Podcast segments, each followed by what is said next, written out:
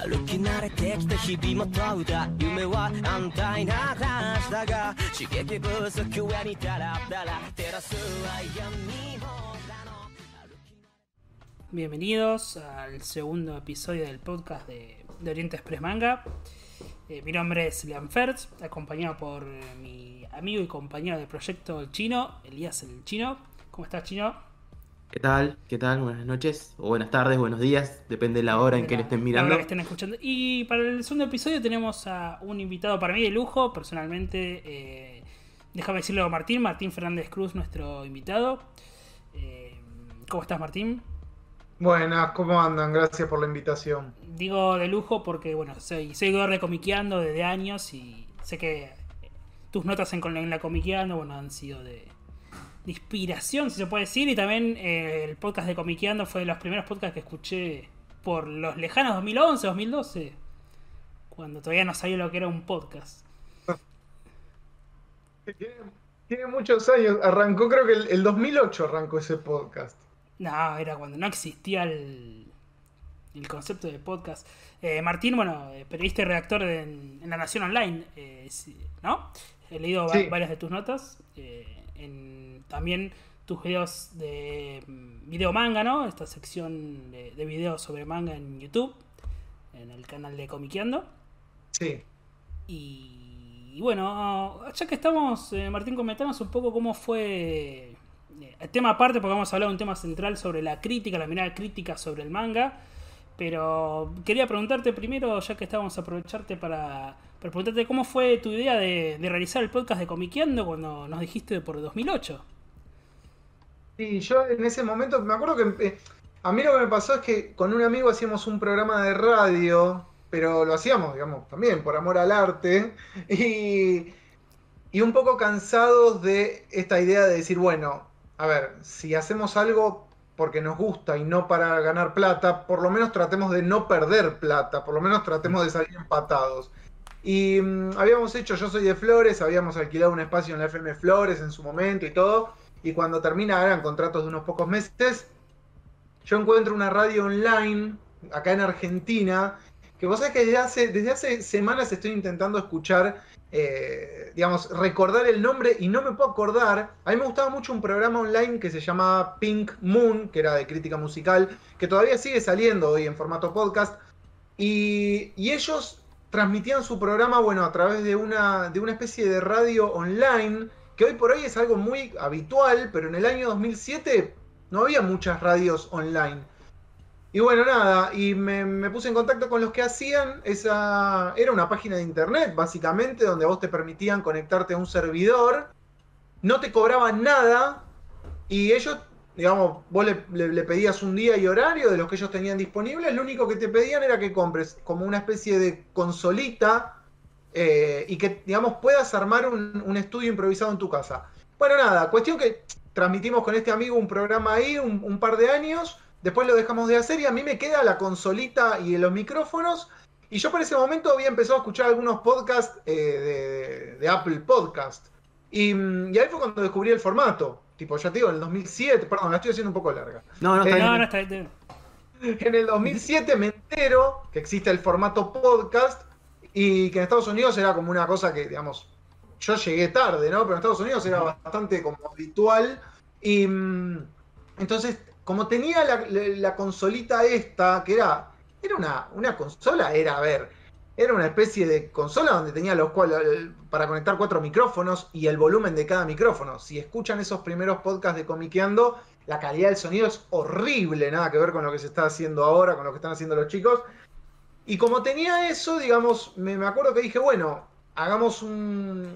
eh, Me reúno con Andrés, yo había empezado a colaborar en la Comiqueando hacía poco, en el 2007 empecé yo en la Comiqueando, y Andrés Acorsi lo conocí hacía un año, o sea, sí de leerlo desde de, de los 90, pero de tratarlo del 2007. Y en el 2008 le digo, che, mira, tengo esta consola, tengo micrófonos, grabemos un programa, grabemos un formato, o sea, que es una idea de podcast, lo grabamos, lo colgamos en alguna página de internet y que la gente lo descargue.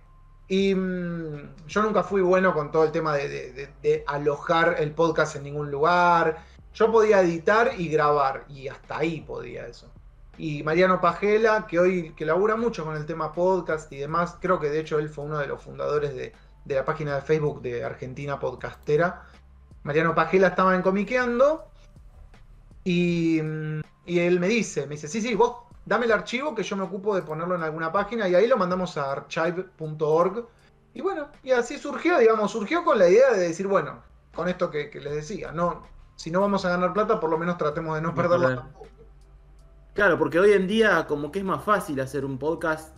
Está bien, está bien que hay que invertir en micrófono, quizás ahora con YouTube hay que hacer una pequeña inversión.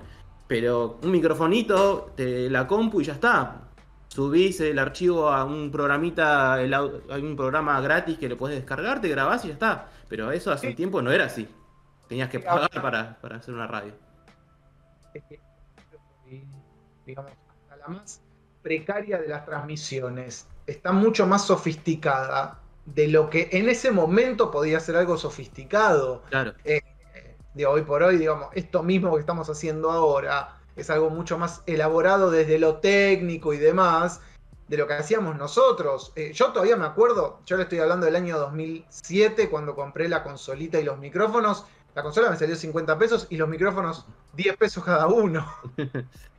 Hay que llevarlo a un dólar de 3 con algo en ese momento. Sí, sí. Pero, mm, pero digo, era la inversión mínima y que era en ese momento, creo que un espacio en una radio por mes te lo podían llegar a cobrar 150 pesos. O sea, no hay ni Sí, sí. punto de comparación. Era lo que nos salía un mes de radio, comprar los equipos y hacerlo todas las veces que quisiéramos. Ni hablar de que podíamos grabar, que el programa durara el tiempo que nosotros consideráramos, con la frecuencia que nosotros consideráramos y demás. la, fuera la temática, la libertad creativa, ¿no? También de. Sí, no, no, no, era como una. Sí, tal cual, era una libertad total Mm. en cuanto a todo. Sí, sí, así que sos, va, vos, Martín, Andrés también, Andrés Acorsi, comiqueando, los responsables de que hoy está este podcast para bien o para mal. No sé si la gente Ah. juzgará. sí. Así que, bueno, entrando un poco ya al tema principal, si bien hay preguntas, ¿no? Para conocer también la, persona y, demás. El tema principal, dijimos, es un poco la, mirada crítica o la crítica, pero en este caso sobre el manga, ¿no? Por el último video que había subido en la página de Comiqueando, en, en el canal de YouTube de Comiqueando y en tu Instagram, eh, había subido sobre cómo compramos manga, cómo consumimos manga, por lo menos en Argentina, ¿no? Más que nada los canales de, YouTube de Argentina, cómo, cómo es la mirada crítica sobre eh, justamente el, manga, ¿no?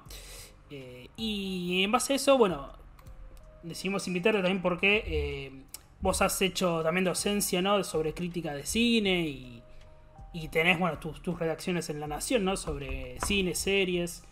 No sé si nos querés comentar un poco cómo, cómo es esto también en el trabajo en La Nación, ¿no? Esto de, comentar, de hacer estas reseñas, más que reseñas, estos análisis, ¿no? Sobre, sobre cine y series en un medio masivo como, como La Nación. Sí, a ver, yo tuve la suerte de, de- de- Yo la nación entré medio por la ventana porque en algún momento se necesitaba como alguien que, supiera de determinadas temáticas. Lo que en ese momento era, yo entré en la nación creo que en el 2012 o 2013 y, y- y empezaban a necesitar, nada, el cine de Marvel ya había arrancado hacía bastante, el cine de superhéroes ya estaba como bastante, era bastante, digamos, popular en términos de, taquilla. Y em- necesitaban como alguien que maneje un poco como esas temáticas. Y, mm, y nada, o sea, primero era una cuestión más de reseñas, viste, o por ahí de. Había, hay, todavía hay mucho de. A ver, cómo se le traduce a, un, a un lector que no está familiarizado con determinados mundos, cómo le podés bajar eso al llano. Eh, por ejemplo, a mí me tocó hacer no sé, una nota de Dragon Ball hace un par de años, el año pasado hice una de, series de anime, y siempre mi, mi- mi editor me dice, a ver, pensá en un, en un lector que, no un lector que ya está familiarizado con eso, no, no, no le estás escribiendo a un público duro, le estás escribiendo al lector que por ahí nunca vio Dragon Ball, probablemente tampoco le interese demasiado, pero por lo menos que pueda leer algo, pueda leer la nota, entienda de qué se trata, vos puedas de alguna manera seducirlo con respecto a cuáles son las bondades de ese, de ese producto. Y, y, digamos, es, es, raro, porque una cosa es cuando uno escribe para una cosa como comiqueando, o cuando uno hace un video de manga, digamos, yo empecé hace muy poquito. Ya sabés que le estás hablando a un público que está familiarizado con todo eso. Eh, que así todo nunca está de más.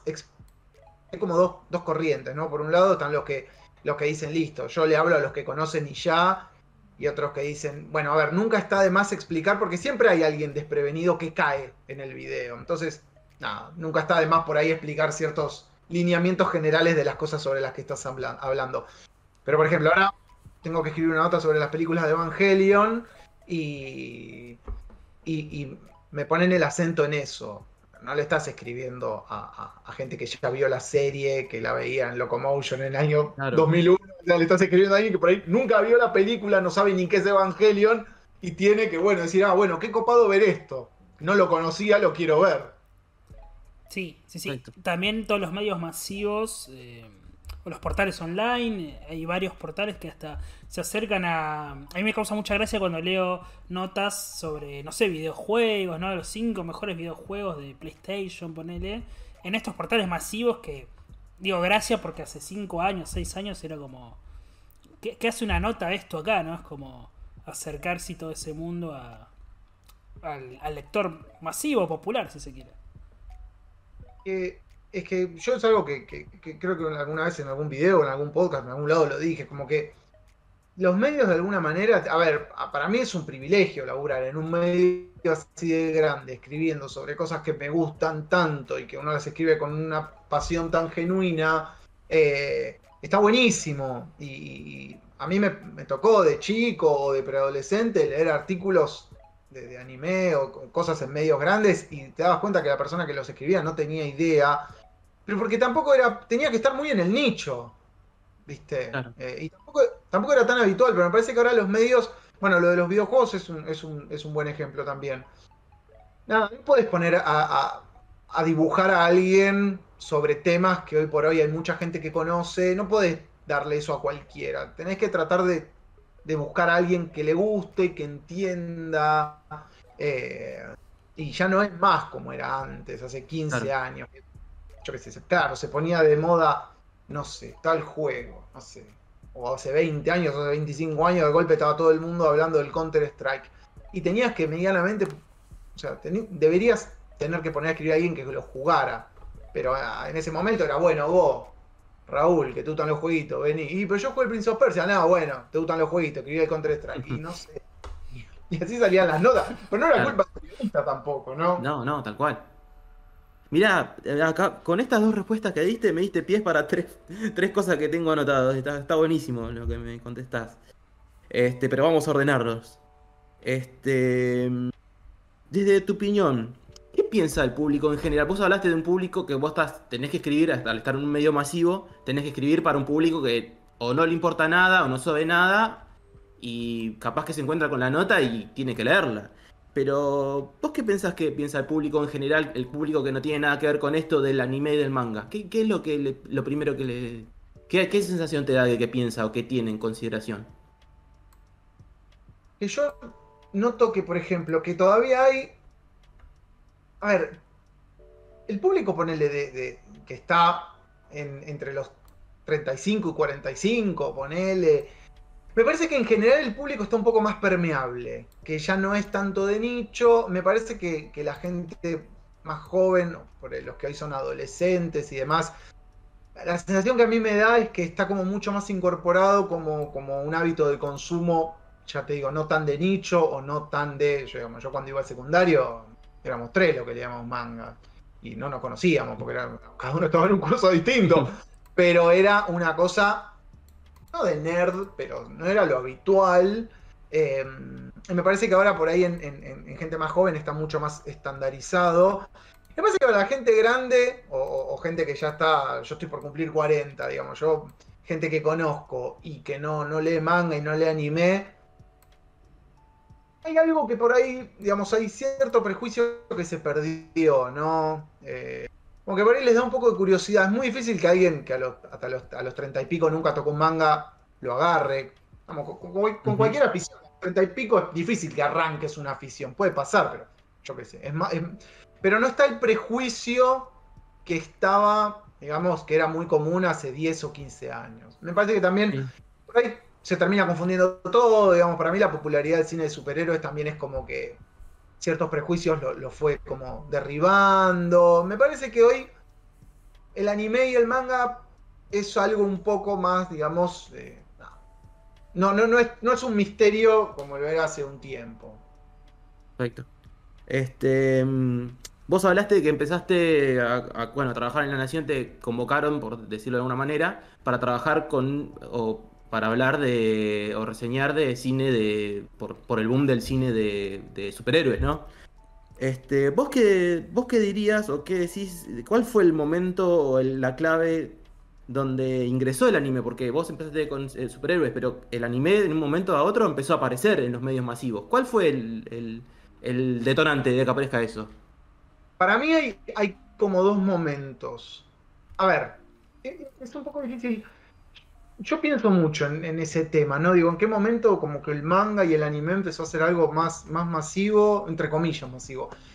A ver, si nos vamos a los 90, eh, obviamente Dragon Ball, en la segunda mitad de los 90 Dragon Ball fue como una cosa que no se podía creer eh, y que uno ya veía, sabía que estaba pasando en España y demás, pero digo, Dragon Ball eh, en Argentina para mí fue lo que hizo que el mundo descubra. Hubo mil títulos anteriores, en el año 92 todos veíamos supercampeones, antes, digamos, Heidi en su momento, no, es que la animación japonesa, digamos, se rompió, cayó del árbol y de golpe estaba ahí, pero sí es verdad que Dragon Ball hizo que la gente le ponga nombre y apellido a un fenómeno que se estaba gestando de manera mucho más tímida o dentro de algunos nichos y de golpe Dragon Ball lo veía todo el mundo y todo el mundo sabía que en Japón se hacían dibujos animados que no tenían nada que ver con, eh, con lo que se podía hacer en Estados Unidos.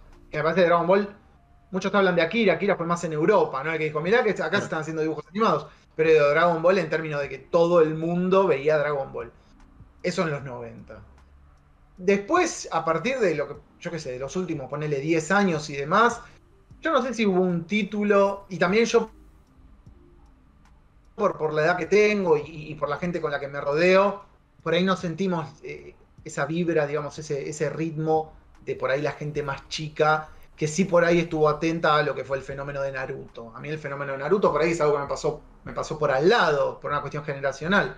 Pero, mm, pero yo creo que la presencia, a ver, me parece que, que es algo loco, porque el cine de superhéroes es muy popular, pero las historietas de superhéroes no se ven, no me da la sensación que se vendan como se vende el manga. Me parece que ahora tiene más que ver con que pasás por un kiosco y hay un montón de tomos de manga, hay muchas más comiquerías, eh, que a nivel editorial la presencia del manga es mucho más agresiva. Entonces, quizás lo, quizás lo hubo, yo no lo sé, pero, pero algo comparable a lo que fue Dragon Ball en términos de popularizar el consumo, ahora no sé si hubo. Me parece que más tien- tiene que ver con que vos entras en un Jenny y hay Claro. mangas. Ya es, Claro. es un montón. Sí, sí, sí, sí, tal cual. Este, y bueno, la. Así ya después te doy paso a Leo, porque te iba preguntando Sí, sí, todo. no, no. Este, mm, vos hablaste de algo que es interesante, que justo lo tenía anotado acá, de que antes capaz, qué sé yo, se hizo famoso el counter. Bueno, vos, a vos te gusta, vos jugaste el Family, me eh, escribí del counter. Nada que ver. Yo recuerdo hace muchos años que, que yo lo leí cuando era chico y me, me dio una bronca porque me- yo era fanático de Dragon Ball. Fanático mal cuando era chico, ahora me gusta, es uno de, de- de la nostalgia, todo. Pero en ese momento era fanático. Y yo leí una nota en un diario que creo que era la competencia, no, no era el, tuyo de ahora, así que zafaste. Una nota de Dragon Ball que me dio una bronca y yo era nene. O sea, ahora yo mirándolo atrás, analizo y digo, es verdad, al pobre tipo que lo pusieron a escribir no sabía nada y le dijeron escribir sobre Dragon Ball. Este, y yo me acuerdo de esa nota que era, tenía horrores. Y que vos decís, ahora lo analizo como te digo de grande y digo, no, es verdad. Pusieron a cualquiera, pero en ese tiempo me había dado una bronca. Pero sí, hubo mucho tiempo donde no había gente especializada. Recién ahora se está especializando un poco. Y bueno, a la fuerza los medios tuvieron que, los medios masivos, ¿no? O tradicionales, tuvieron que empezar a incorporar esto porque se les venía encima, ya no, no tuvieron forma de pararlo. Mira, a ver, eh, eh, a- en defensa de- de- del periodismo como oficio, lo que te puedo decir es que yo tengo, a ver, yo me dicen o propongo, bueno, mirá, se estrena He-Man en Netflix, ¿podemos hacer algo? Sí, buenísimo, He-Man me encanta, lo conozco, te puedo tirar mil datos. Hay veces que me dicen, che, Martín, se estrena esto, hay que escribir una nota. Y esto yo no, no- no- no conozco tanto aquí. Bueno, amigo, es el trabajo. Claro, sí, sí. Estudiar y escribir. Por eso digo, a mí me ha pasado, una vez, me- o sea, hay temáticas que de golpe te tocan y hacer, viste, como un curso acelerado y ahí es donde un poco metes la pata. Una vez yo me acuerdo que me tocó, me tocó escribir sobre una cosa sobre Papo y a mí me gusta Papo, pero no soy especialista en Papo y me Claro. mandé una cagada grande como una casa y obviamente el, el comentario, el primer comentario era, ese dato está mal. Y decís, bueno, ya lo sé, perdoname, tuve dos días para prepararlo. Sí. Eh, pero esto que vos decís es verdad, digamos, por suerte los medios, y esto es algo que puedo conectar un poco con lo que hablábamos recién. También hay como una nueva generación de, de- de- de gente que escribe y, y que llega como con ganas de instalar determinados temas en los medios. Me parece que hay como un juego a dos puntas. Por un lado, los lectores o el público está pidiendo leer determinados temas de manera por gente que le guste en serio. Y por otro lado, digamos, los que, los que trabajamos de esto estamos como tratando de decir, bueno, oh, esto está bueno. O sea, eh, vuelvo al ejemplo de Evangelion. Cuando se estrenó Evangelion en Netflix hace dos años, yo pedí mucho escribir una nota. Sabiendo que, viste, eh, no es una cosa tan habitual para, para, para un diario masivo. Yo tuve la suerte de tener una editora y un editor como muy... empatizan mucho con lo que a mí me gusta y demás, y, eso también es una suerte. Eh, poder laburar para alguien que, entienda eso es, un privilegio y está buenísimo. Y me acuerdo que, como que yo insistí, dije, esto, esto es importante, no, pero no ser un poco de nicho, no, posta que es importante, que es Evangelion, que en los 90, que esto, que Hideaki Anno, bla, bla, bla, bla. Y me dijo mi editora, bueno, dale, hacela. Y la nota le fue tan bien en digital que terminó saliendo en papel. Y el día que estrenó, Netflix, que Netflix estrenó la serie Evangelion, me acuerdo que yo ya la había armado con tiempo, la había entregado como cinco días antes y todo fue una nota que le puse. También cuando te dan la posibilidad de escribir eso, vos lo querés hacer lo mejor posible. Y me acuerdo que al toque, en el transcurso de ese mismo día, se ve que a la nota de la Nación le fue bien, mérito de Evangelion, obviamente, no, no, no, no es un mérito mío. Pero me acuerdo que otras páginas sacaron medio con fritas notas de Evangelion.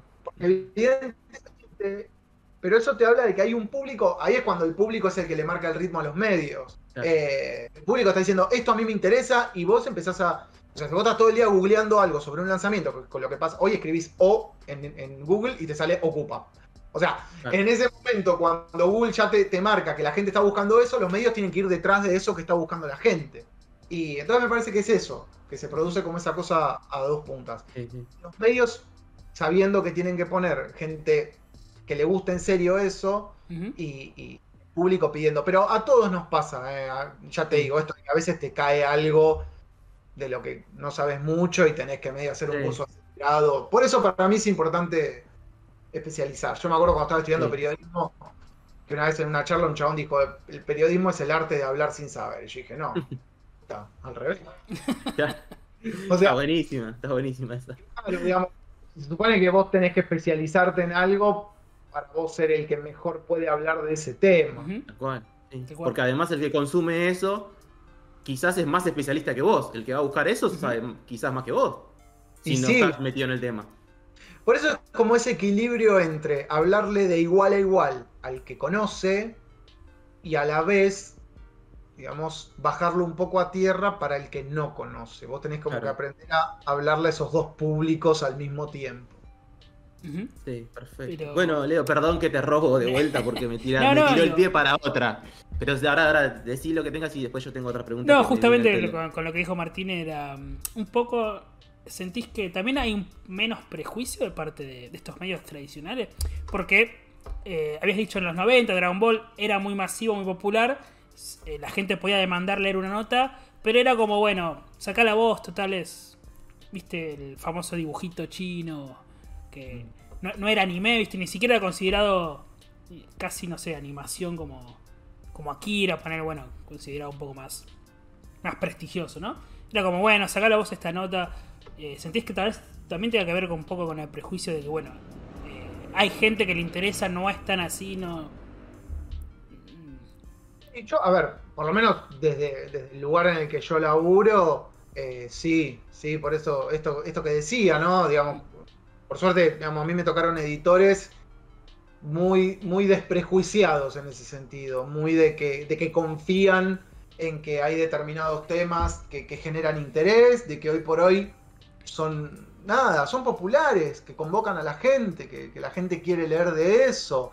Y, y ya te digo, por, por lo menos yo a veces comparando con otros medios, no encuentro tantas notas por ahí, ¿no? O sea, por suerte en La Nación, de hecho, yo tengo compañeros que también les gusta y saben, digo, no, no, no es que yo solo me ocupe, digamos, que tenga la exclusividad sobre, sobre esos temas. Pero, pero, por, pero en, algún, en los medios grandes por ahí me parece que en algunos cuesta un poco. Yo tengo la suerte de trabajar en un lugar donde, donde puedo decir, che, eso, se estrena He-Man, estaría bueno hacer algo de He-Man y, y, y, y, tener la posibilidad y la suerte de que me dé lugar a eso. Eh, eh, pero en otros medios no sé si tanto. Es raro, porque viste, creo que también meten el manga en la parte de cultura. Es como que todavía no hay un criterio muy definido en general. Pero en, en líneas generales sí, para mí hay, hay un, un, bueno, no, esto ya no es tan de nicho, esto no es que ya lo leen dos personas. Nada, sigue siendo por ahí un tema, no de los masivos, porque obviamente todo lo que es farándula argentina y televisión argentina, eso es lo masivo, pero tampoco es una cosa minoritaria. Está ahí, como está creciendo constantemente. Perfecto, sí, sí, tal cual. Este, mira, vos recién dijiste, bueno, por tu trabajo de periodista a veces a uno, no, o sea, no siempre, a vos tenés ahora la suerte de, de, hablar de lo que te gusta, ¿no? Y hay veces que uno tiene que hablar quizás de lo que, de lo que te gusta, pero no está tan metido en el tema. Eh, vos dijiste que ya sos, ya sos, eh, ya sos papá, ya tenés una cierta edad. ¿Cómo te llevas con las obras nuevas que tenés que, que tenés que hablar? Porque es difícil. Lo de cierta edad. Sí, de, para, no, para decir, no decir de riesgo. Porque, ¿no? ¿Sabés por qué? Porque a mí me pasa, yo tengo 33 años. Y yo digo, che, ahí viste en los foros o en algún grupo de Facebook ahí conocido. Pongo, che, está buenísimo Saint Seiya. Eh, Pami, Pami. Yo digo, che, me siento grande. Pero digo, che, 33 años, no, no soy tan grande, creo, me parece.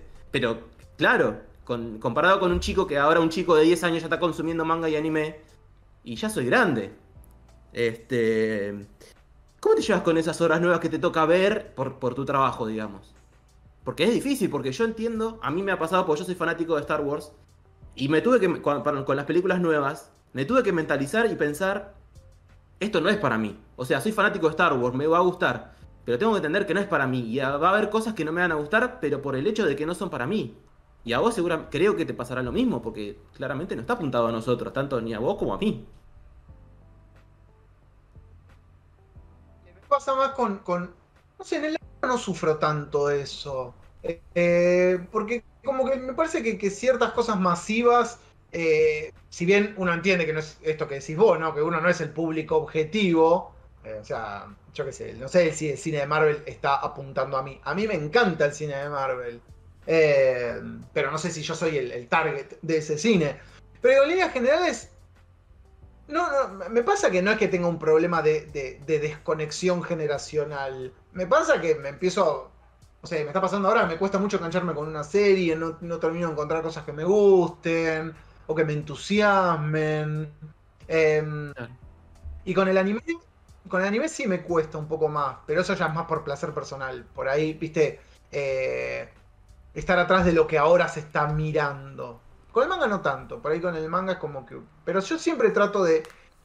O sea, con el anime y con el manga me interesa más saber qué se está viendo ahora que con otros rubros como puede ser el de la serie, ¿viste? Como el de la serie. También, ¿viste? No sé.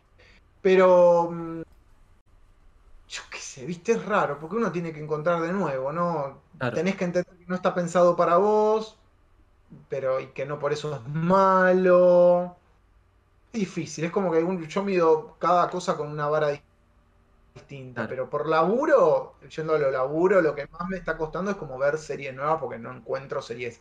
En general hablo, no, no, no, no, no, no, no solo de anime. Eh, que me generen como esa, esa cosa de querer ver un capítulo y otro, o sea. Claro. Sí, sí, sí, sí. Yo te digo porque a mí en lo personal me pasa de que hay veces que veo algunas, algún anime, más que nada, las series quizás no tanto, pero con el anime me pasa más con los shonen. A mí me, me gusta el shonen. Y me pasa a veces como que cuando me pierdo y no, no, lo, no soy objetivo y digo, che, esto ya lo vi, lo vi en Dragon Ball, lo vi en esta serie, lo vi en Caballeros. Y está, es lo mismo, otra vez más de lo mismo. Y después entiendo, no, pará, hay una generación nueva que no, que no vio Dragon Ball y que capaz que no lo va a ver Dragon Ball porque no está apuntado para ellos. Y, y como que me pasa eso, pero después cuando entiendo bien y soy un poco más objetivo, puedo disfrutar la serie nueva, pero como que sí, veo, es verdad, no es para mí. Argentina eh, es una discusión interesante. El otro día en Manga Argentina un chabón dijo algo parecido a lo que estás diciendo vos. Decía, eh, está bien que te guste Shonen Jump y las historietas típicamente Shonen Jump, pero si tenés una edad determinada y te sigue gustando, hay algo que falla. Y vos decís, no, ¿por qué hay algo que falla? O sea, a ver, cada uno lee lo que quiere y es verdad lo que vos decís. Eh, en una charla una vez hablábamos, yo porque sé, a mí me gusta mucho My Hero Academia. Y yo My Hero Academia ya es como que eh, la estructura, en el primer tomo ya te das cuenta cuál es la estructura. En el momento que está el entrenamiento con All Might, ya decís, esto lo leí 700 millones de veces. De otra manera, presentado de otra forma, con dibujos más dinámicos, en un universo diferente. Pero esto del, del chabón que quiere ser el número uno y que tiene un maestro y demás, lo leí en 350 millones de, de, de shonen similares del Shonen Jump, de hecho. Pero esto que decís vos, digamos, como una lectura para una generación nueva, pero eso, que lo hayas leído muchas veces no quita que no lo disfrutes. Tal cual. Para mí, no, no, no, no hay muchos. Como el género de aventuras, es como el cine de aventura. Digamos, vos ves Indiana Jones y 800 veces pudiste haber visto esa historia. Pero el tema está en el personaje. Si el Claro, personaje sí. tiene algo que a vos te gusta, y otra vez vas a leer algo parecido, pero te va a gustar y lo vas a disfrutar. Me parece que no hay que decir, bueno, uno a una edad determinada, si no lees tal mangaka, medio que sos un boludo. Y no, viste, yo qué sé. Pero Perfecto. Claro, tiene que ver con cómo conectás con la obra. No sé, yo te digo, yo Kimetsu no Yaiba también, 800 veces leí algo como eso y, y me encanta. Y de nuevo, lo- My Hero Academia. O sea, ya lo leí 500.000 veces. Haikyuu, ¿cuántas veces más vamos a leer la misma historia? Eh, Pero hay algo que conectás. O, o- o uno ve una, una particularidad o algo propio de ese manga, que aunque el, el- el- digamos, aunque el esquema sea uno ya muy conocido, hay algo distinto. Y ahí es donde, viste, vos conectás de otra manera. O sea, vos comés pizza en 500, no sé si es muy buena la compara la analogía. No, no, pero está, Come- está bueno, está bueno. Comés pizza en 400 lugares distintos, pero hay una pizza que te gusta más. Y después por ahí descubrís otra pizza que también te gusta. ¿Y qué? ¿Vas a comer solo esa pizza? No, comés pizza a todos lados. Sí, sí, sí. Si te gusta la pizza, vas a comer en todos lados. Sí, por eso. Después tendrás vos tu pizzería favorita, pero, pero es así, digamos. Sí, sí, sí, no, está, está perfecto, porque a veces, de hecho, hasta mismo con, con Lean tenemos esas discusiones que me dicen, no, no hay que ver más cosas, ya sos-". Pero no, no, está, está buenísimo. Que a mí también me pasa con el tema de que estoy en contra de la frase los placeres culpables, ¿viste? Que se dice, este es mi placer culpable, o mi gusto culpable. No, si te gusta, te gusta, ¿qué culpable? Te gusta y ya está. Que es más o menos Oh. de, de- de manera, tiene cierta conexión con esto. Si te gusta el shonen, mira shonen, no, no hay una edad, no hay algo que, que dice como, para mayor, para menor, viste, en vez de mayores de 18, para menores de 30 años. No, A si ver, te gusta, miralo. escúchame, eh, no sé. eh, vos escuchás los piojos. Vos a los 15, 16 años escuchabas los piojos o, o- o- o no sé, o, o leías tal tipo de... A ver, con el género de superhéroes no pasa esto. Perdón, vuelvo a ir... O sea, Sí, sí, sí. con los superhéroes es como que se entiende que alguien puede ser fanático de Superman y leer Superman toda la vida. Está bien, es otra dinámica, eh, el personaje va por arriba de los autores y hay mil autores que van a hacer cosas nuevas y demás. Pero, por ejemplo, en el género de superhéroes es más común que alguien sea fanático de un personaje y durante 50 millones de años lea solo eso. A ver, también ahí puede haber una evolución. Digamos, vos como lector llega un momento que empezás a seguir más a los autores y no tanto a los, perso- a Ujú. los personajes. En, en- en la historieta yankee me refiero. Sí, Eh, sí. el manga pasa lo mismo, digamos, ¿no? O sea, hay, hay patrones que se repiten y demás, pero me parece que hay como un prejuicio un poco snob con respecto a, al amante del, del, del shonen. Viste, hay como una cosa que digo, uff, yo escuchame, leo, puedo leer otras cosas, me gustan los mangas de Tatsumi, me gusta Maruo. O sea, si nos queremos poner en, ah, vos mirá. Sí, pero es una que no pueda disfrutar lo otro, porque no querés todo el. Yo no, si estoy todo el día leyendo Maruo, me pego un tiro. O sea, si te dan el golpe leer otro tipo de cosas. Y no es que una sea mejor y otra sea peor. Es como la música. No tenés ganas de escuchar siempre lo mismo. Hay días que tenés ganas de escuchar una cosa y días que tenés ganas de escuchar otra. Pero con. Hay una cosa para mí eso, medio, medio pedante de, de, de, de todo el tiempo pegarle al lector del shonen. Perfecto, perfecto. Eh, Me he encantado con tu respuesta. Sí, sí, porque es, es- exactamente, viste, cuando, cuando opinan igual que vos te quedás contento, ¿no? Pero sí, es lo que pienso yo. O sea, está bueno leer, o sea, está bien en determinado momento decir, bueno, no leas solamente Shonen. Pero no deje de leer Shonen. Claro, o sea, dale oportunidad a de- otra cosa, pero. De armar un leer. camino, ¿no? De armar, bueno. Empezás con el shonen, podés seguir otra cosa, pero bueno, siempre volver a algunas, algunas obras, digo. Y a mí me, si a mí me preguntás como, como lector, a ver, lo ideal obviamente es que uno vaya encontrando un punto de madurez, que uno vaya... Madurez no porque te gusten cosas mejores, sino porque sientas como el apetito de buscar otras cosas. Digamos, que, que- no quieras quedarte estacionado en el mismo tipo de lectura.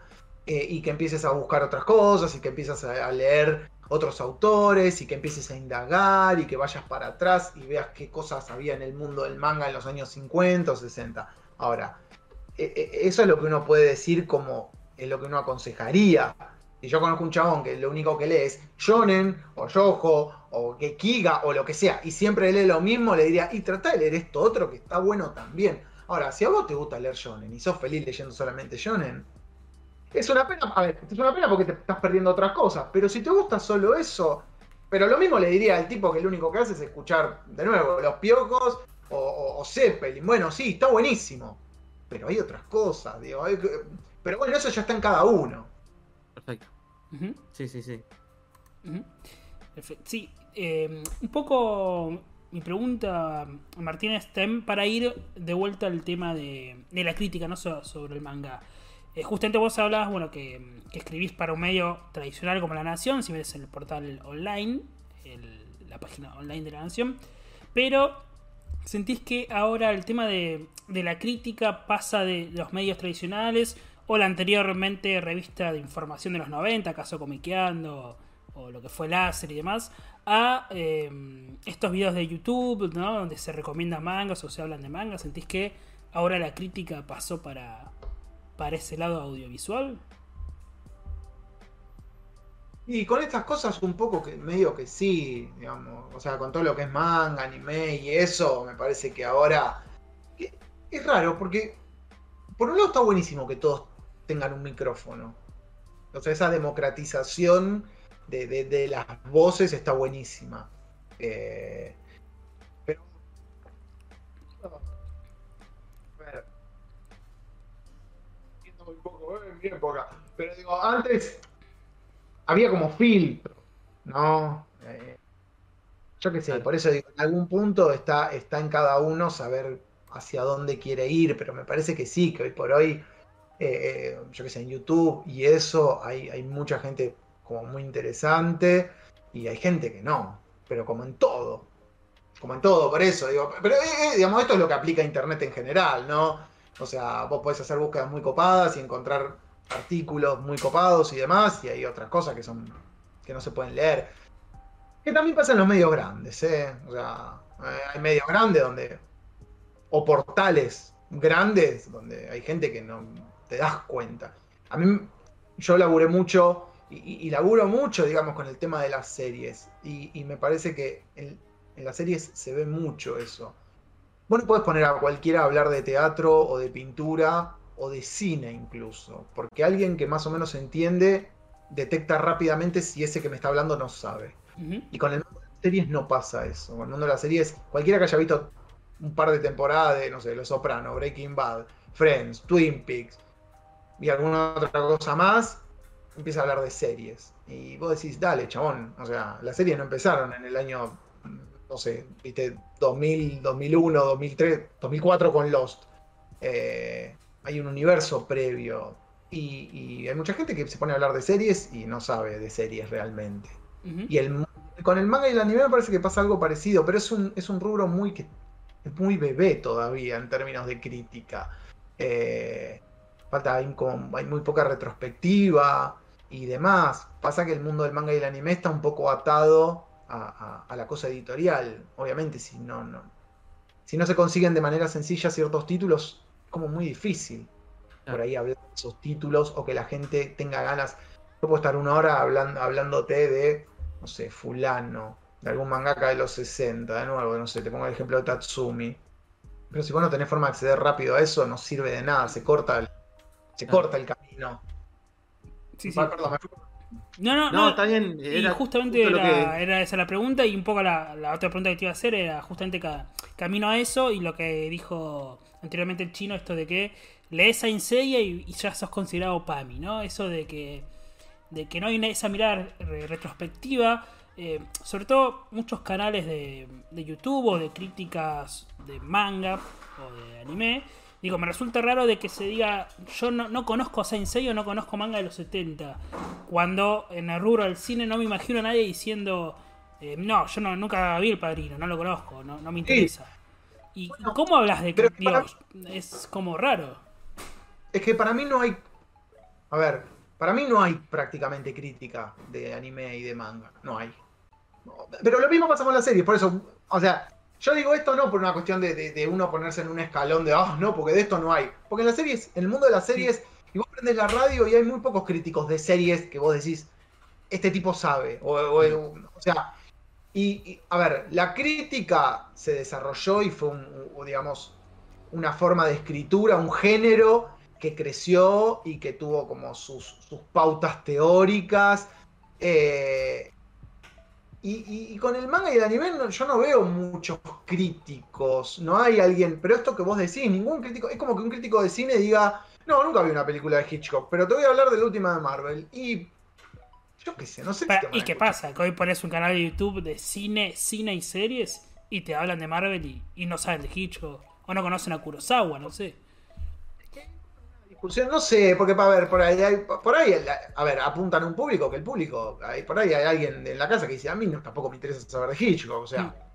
viste, tampoco uno, es como también, de nuevo, un poco ponerse arriba de un pedestal, decir, bueno, yo voy a evangelizar a la gente, pero es como que uno apunta a, a- a tratar de, a ver, la crítica para mí, el, el- el crítico en esencia lo que quiere es contagiar el entusiasmo contagiarle el entusiasmo a, quien te lee por eso que a vos te entusiasmó.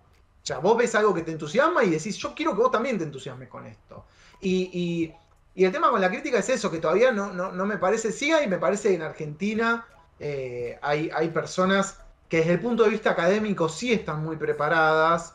Eh, hay, hay una chica, Analía Lorena Meo, que, que, por ejemplo, desde el punto de vista académico sabe mucho, coordina trabajos, está en la red iberoamericana de manga.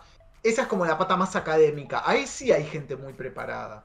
Y, en crítica, lo que es crítica propiamente dicho, eh, que tiene que ver con, a ver, mirar algo, leer algo, poder analizarlo, poder entender de qué me está hablando ese autor, eh, cuáles son, digamos, los, los, los denominadores comunes de ese autor a lo largo de toda su obra, eh, si es que los tiene, digamos, para mí hay, hay, hay- yo ahora en todos lados hincho las bolas con lo mismo, yo ahora estoy como muy con One Piece, digamos, y, y, y a lo largo de los capítulos y de los tomos de los mangas en- entiendo que hay una sensibilidad y que el tipo la va construyendo y, y- hay ciertas miradas con respecto a cómo son los personajes, cómo son las infancias, muy rico el mundo de la crítica. Y me parece que de golpe todo se redujo a esto me gusta porque está bueno. El punto es, a ver, la crítica es un oficio, vos lo aprendés ejerciéndolo. Está buenísimo tener un marco teórico, pero lo tenés que ejercer. Y de golpe, eh, y ejercerlo es tan sencillo como saber justificar por qué algo te gusta. Y esto tiene que ver con eso, con, con, con poder decirle, che, vos, yo quiero que esto te guste como me gusta a mí, y entender que a mí me gusta por esto, esto y esto, poder analizarlo y demás. Eh, y me parece que. Pero llega un punto que vos decís, no sé tampoco si se le puede pedir crítica a eso, pero me parece que, que, que termina siendo un poco de a mí me gusta esto, pues está buenísimo. Y Y hay youtubers que lo, que lo hacen por intuición, que lo saben hacer por intuición, y hay otros que no lo saben hacer. Y los que lo saben hacer son los menos, digamos. Pero para mí es una cosa muy. A veces llega un punto que es de intuición. Sí. Sí, sobre todo en el último video, justamente video manga, comiqueando, habías comentado un poco esto que a mí me llamaba la atención cuando arrancamos el canal hace poco con, mi amigo el chino. Habíamos nosotros hecho podcast hace años y dijimos, bueno, volvamos a hacer podcast, pero agreguémosle como algún tipo de reseña, reseña barra crítica, si se quiere, de, algunos mangas y recomendaciones, porque veíamos, em, sobre todo en esta plataforma, en, YouTube, eh, si bien el podcast, bueno, también se escucha en eh, Spotify y demás. En la plataforma de YouTube veíamos esto de que eh, surgen estos videos de eh, compras mes de junio, compras mes de julio, compras mes de agosto. eh, gasté, tengo una biblioteca de mil dólares de manga, tengo, no, esto de compré 100 tomos y es como, viste, era como lo que no queríamos hacer con, con el chino, es de, bueno, quiero hablarte de esta obra y decirte, ¿no? Por, por qué me gusta, ¿no? Digo, ¿por qué decirte, mira, compré este y este y este? Eh, me parecía raro. También hay que entender que esos videos son los que suelen funcionar, ¿no? En las visitas está claro que, hay un público que busca eso.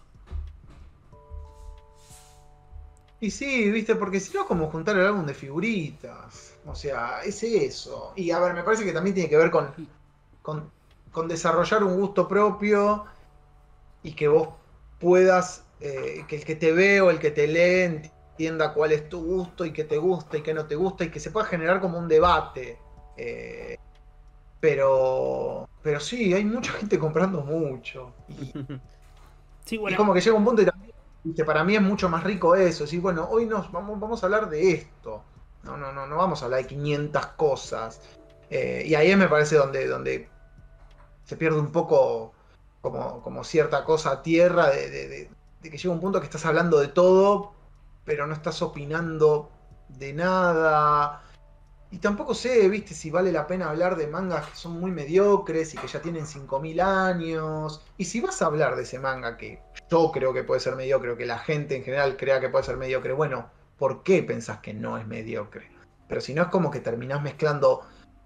Hay, hay, hay videos donde vos ves que están comprando cosas como muy, muy, muy, muy finas. sí, no, hay, hay videos donde compraban toda la colección de Mayu Shinjo, ¿viste? Era como, ¿para, para, Sí. qué, ¿para qué la querés? Como, Sí, yo no quería poner ese ejemplo, pero sí, todos pensamos en Mayo. Mayo Shinjo es como que Mayo Shinjo, o sea, se leía, se compraba, no sé si se leía, pero digo, realmente para mí es como la época más oscura de Ibrea en términos de que, de que no eran buenos los- la mayoría de los títulos, la se, mayoría de se los traía lo que títulos. se podía, ¿no? Era como... Claro, viste. Y, y- entonces, digamos, hoy por hoy, que alguien salga a, a- a hacer coleccionismo de Mayo Shinjo es como. Yo qué sé. Pero de nuevo, cada uno. A ver, a mí no me importa que te guste Mayo Shinjo. A mí me parece imposible leer. Pero a mí me importa por qué te gusta. Contame por qué te gusta. ¿Qué es lo que vos ves que por ahí yo no veo? Claro. Que también es eso lo que tiene interesante la crítica. La idea de. La crítica bien entendida se supone que es después de, de- de haber visto algo. Eh, eh, pero eso, ¿por qué te gusta? ¿Qué- y, y hasta en, en un punto hasta, ¿por qué quizás yo me estoy perdiendo de algo que vos ves? ¿Y por qué no puedo cambiar de idea? Quizás me está me está convenciendo, me decís, no, Mayo Shinjo es genial, y tiene esto, esto y esto.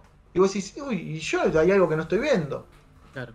Convenceme de que está bueno, de- básicamente. Sí, Pero, tal cual. Sí, sí, sí. Mi miedo, entre comillas, se puede decir miedo, es eso, es de que sea como, bueno, se lee ahora porque se lee ahora y que después se deje de leer. Sobre todo porque se agotan todos los número uno, viste, de, de las nuevas series, hay mucho hype con... Eh, Ibrea anuncia cinco series en una semana, todos, viste, están ahí esperando en Instagram, en el blog de Ibrea, esperando el anuncio. Se agotan los números uno y después empezás a ver en las páginas de venta, en Mercado Libre, Facebook y qué sé yo, se venden todos los números uno, todos los números dos, es como... Eh, y por suerte Ibrea tiene una política de reedición que es hermosa, digamos. Eh, eh, en líneas generales me parece que, que, que Ibrea todo el tiempo le da bola a ese tema, a diferencia de Panini, digamos. Yo no, no, no me entra en la cabeza que el tomo de Jujutsu, el 1, no se consiga. No me entra en la cabeza. Yo Claro, digamos, yo la quería leer y estaba que sí, que no, y es como que una vez que se abre la ventana, metete rápido porque dura un segundo abierta. Si aparece, compralo. Pero Ibrea, eh, en ese sentido, es como. Nada. Digamos, yo no podía creer la semana, la- esa semana de los cinco anuncios. Yo a las 8 de la noche ya me metía en las redes a ver qué anunciaban. Yo en la vida tuve como esa ansiedad, o por lo menos ya no en la vida más adulta, de, pero digamos de, uy, ¿qué van a anunciar? Y de golpe, que también está bueno, porque me, me- me remitió como a una época, digamos, de cuando uno es más chico y estás más atento a esas cosas. Eh, para mí está buenísimo lo que, lo que, digamos, lo que armó Ibrea a nivel monstruo mediático. Está Sí. buenísimo. Sí, sí. Está Sí, buenísimo. sí, sí. No hay con Da que hablar. marketing no hay con qué darle, tío. Están. Sí, da, da que hablar, está en boca de todos. Pero aparte porque, a ver, yo me acuerdo de, de- de las épocas de Ibrea donde realmente, a ver, yo durante años no le compré a Ibrea, pero porque por ahí no me interesaba lo que publicaban. Y lo que me interesaba ya lo había comprado por ahí en España. Eh, pero uno confiaba en que la editorial iba a, a- a expandirse. Y hoy por hoy, para mí es, es un, nada, para mí es un lujo lo que está diciendo Ibrea. Eh, no lo digo chupamedias, ¿eh? Porque, pero, Claro. pero, pero realmente es como que me parece que ahora lo que faltan son editoriales que se complementen a Ibrea. Como que Ibrea de golpe, lo que en España es Norma Planeta Milky Way, es Ibrea todo junto. Y es como que uno quiere que haya otra- otras editoriales buscando esos pliegues que a Ibrea o no le interesan o no puede. El, famoso ya grito de edita en Tezuka. Yo qué Claro. sé, si a Ibrea le interesa editarte. Y si no le interesa editar Tezuka, está bien, digamos, tampoco. Porque ante todo es un negocio. Eh, es- Oh. yo Sí. entiendo que debe ser complicado. Tezuka, quizás, eh, o sea, ya el nombre ya, ya es caro, por decirlo de alguna manera, cuando vos tenés que ir a, a negociar o a pagar una licencia. Y quizás eh, al público de hoy, a nosotros, a nosotros tres y a un, a un poco más de gente, le interese, pero no al público en general. Y quizás ellos ven de que una inversión tan fuerte quizás no le genere tanto. Y yo por eso no le puedo caer a Ibrea. Es algo que pienso mucho. Digo, uno, uno se mete en, en- determinadas páginas o incluso en el, en el blog de Ibrea, en las preguntas y respuestas, y ves que le rompen las bolas con Tezuka y Tezuka. Y vos decís, llega un punto que me parece que ya es como que la gente lo pide, pero yo no sé si la gente saldría así, esto que decís vos, desesperada a leer Tezuka. Yo no sé si. Llega un punto que como que a nosotros nos gusta creer que tenemos ese paladar, pero no sé si realmente lo tenemos. O sea, no sé si realmente se tirarían con, digamos, como desesperados, digamos, como fue lo, digamos, a comprar Tezuka como compraron Haikyuu. Digamos, con Haikyuu todos queríamos creer que iba a pasar eso y pasó. Pero yo no sé si con Tezuka pasaría eso. Digamos, ahí hay algo que hay, la mitad de la historia no la sabemos y es si Ibrea le interesa o, o por ahí si Ibrea dice, mirá, nosotros consideramos que no va a funcionar, si esa es como el- no lo sabemos, ¿viste? Como que no nos queda más remedio que hacer conjeturas. Pero bueno, durante años se conjeturó con que el Spokon no vendía, o ese era como el- la creencia popular, que el Spokon no funcionaba, y ahora tenés, ahora van a editar Blue Lock, o sea, ya está, ese Ujú. mito derribado. Sí, sí. Mismo con las ventas de Slam Dunk, que en su momento Slam Dunk no vendió nada y ahora eh, nosotros ten- tenemos Sí, co- se conocidos vendía- y amigos. Se vendía se a vende- 10 pesitos cada, cada tomo. Ahora la rompe, ¿no? Tenés que buscarlo rápido en los tomos de Dunk porque no los conseguís más. Bueno, eso es algo que yo siempre pienso, digamos. Por ejemplo, con, con Yu Yu Hakusho pienso, ¿no? Y- o con Saint Seiya, que era lo que decían ustedes antes. Que se supone que están vendiendo bien. Creo que Saint Seiya están diciendo que está vendiendo bien, Slam Dunk está vendiendo bien. Siempre me llama la atención si es un público, el público PAMI, como, como están diciendo, o si hay gente más joven, por ahí de 16 años, que dice, ah, bueno, voy a leer esto, que en algún momento fue tan famoso. Eso es como que, porque yo qué sé, no sé, hay otras editoriales, no sé, OVNI con los superhéroes, vos te das cuenta que edita mucho para el público de mi edad. Sí. Y, y Berea edita cosas muy actuales y cosas más tirando ya casi, ya a clásicos, se podría Tal vez decir. por el tema de- del público. Yo creo que. mm, Bueno, hemos entrevistado a, eh, a dueños de comiquería y nos habla más sobre. Hay un público joven que está consumiendo manga y es. Bueno, voy a probar esto que, que fue famoso, Saint Seiya, decimos. Yu Yu Hakusho. eh, también no sé si hay un- una moda, entre comillas, se puede decir, de, de lectura, porque en redes sociales también se ve mucho chico, mucho adolescente que dice, quiero tener una colección, ¿no? El fenómeno que yo le digo, el fenómeno Wacom, la aplicación que, que va subiendo, tengo 400 tomos, tengo 500 tomos. Eh, como eso, ¿no? Eso de querer una voracidad de, de compras y de lectura. Eh, no sé si, si, si todas las lecturas les gustarán, no sé si... si- creo, quiero creer que les gusta Yu Hakusho y que lo seguirán comprando. No sé si esas ventas del tomo 1 o 2 van a estar en el tomo 20. Va, Yu Hakusho tomo 15. No lo Sí. sé. Bueno, ahí, ahí sí, pero, pero igual, sí, a ver, por un lado está bueno que, que la gente por ahí más chica se anime a comprar eso o quiera leer eso, está buenísimo, porque me parece que tiene que ver con esto de, de, de- de- de hacer crecer el gusto o de expandir el gusto, eso está bueno, pero me parece que también ahí tiene mucho que ver la editorial. Con esto, digamos, si la editorial te está todo el día diciendo, che, Slam Dunk es lo más grande que hay, Slam Dunk, es, es muy difícil que, que no generes interés. Alguna fibra vas a tocar.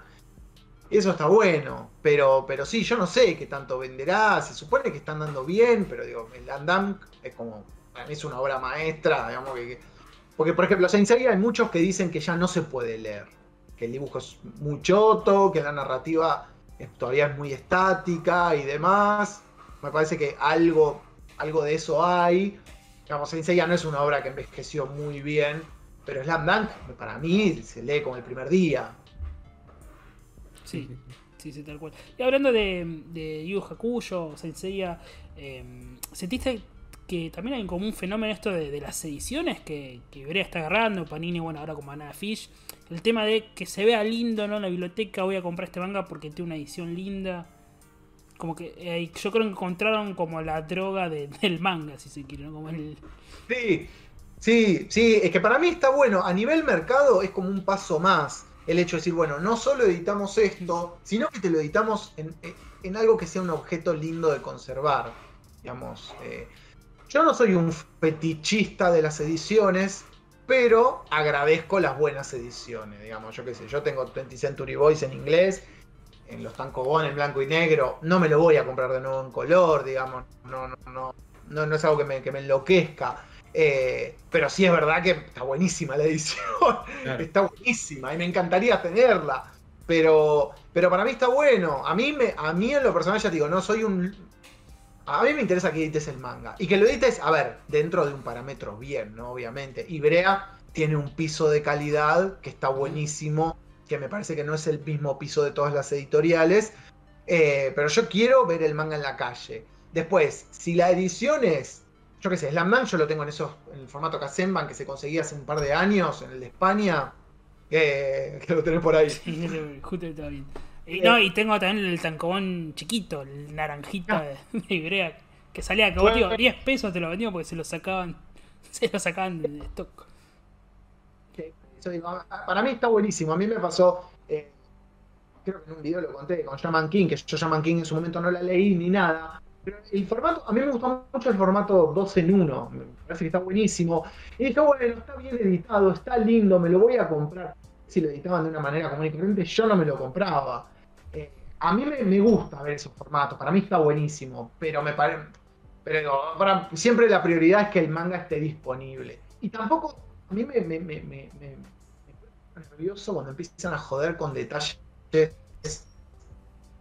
Decir, dale, en serio te estás quejando de esto. No, porque el lomo, el, el número debería ir arriba. No rompa la bola. Si así está bien editado. Pero eso es Claro. porque yo entiendo que hay.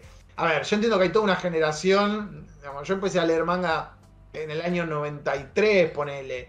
Y en ese, y en los años posteriores vos leías lo que te caía, de la forma que te caía, en el orden que te caía y en la edición que te caía. Yo tengo mangas editados tipo formato comic book en revista de 24 páginas. La mítica serie blanca y roja de Dragon Ball. O sea, peor edición que esa no hay.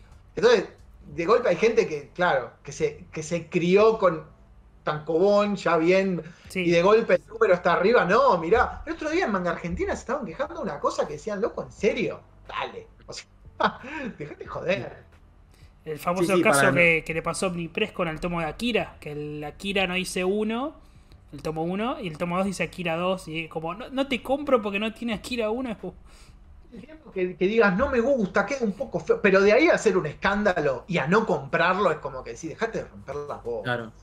Sí, Y aparte, Akira, de hecho, igual Akira lo compraba, aunque si lo editen en papel, no sé, viste, de calcán, o sea, lo que sea, se compra Akira. Como que lo tenés que leer sí o sí de cualquier manera, pero lo tenés que leer.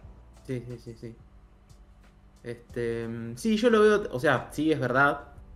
Creo que es por, como decís vos, por, por la época más que nada, porque cuando a nosotros no, nos caía lo que venía y agarramos lo que, lo que venía y estamos agradecidos, estábamos agradecidos con lo que teníamos, porque decíamos, che, buenísimo con lo que podemos acceder, pero ahora como hay tanta, tanta oferta, entonces como que da pie a la nueva generación a decir, che, loco, fíjate este detalle, que para nosotros es una locura, claramente.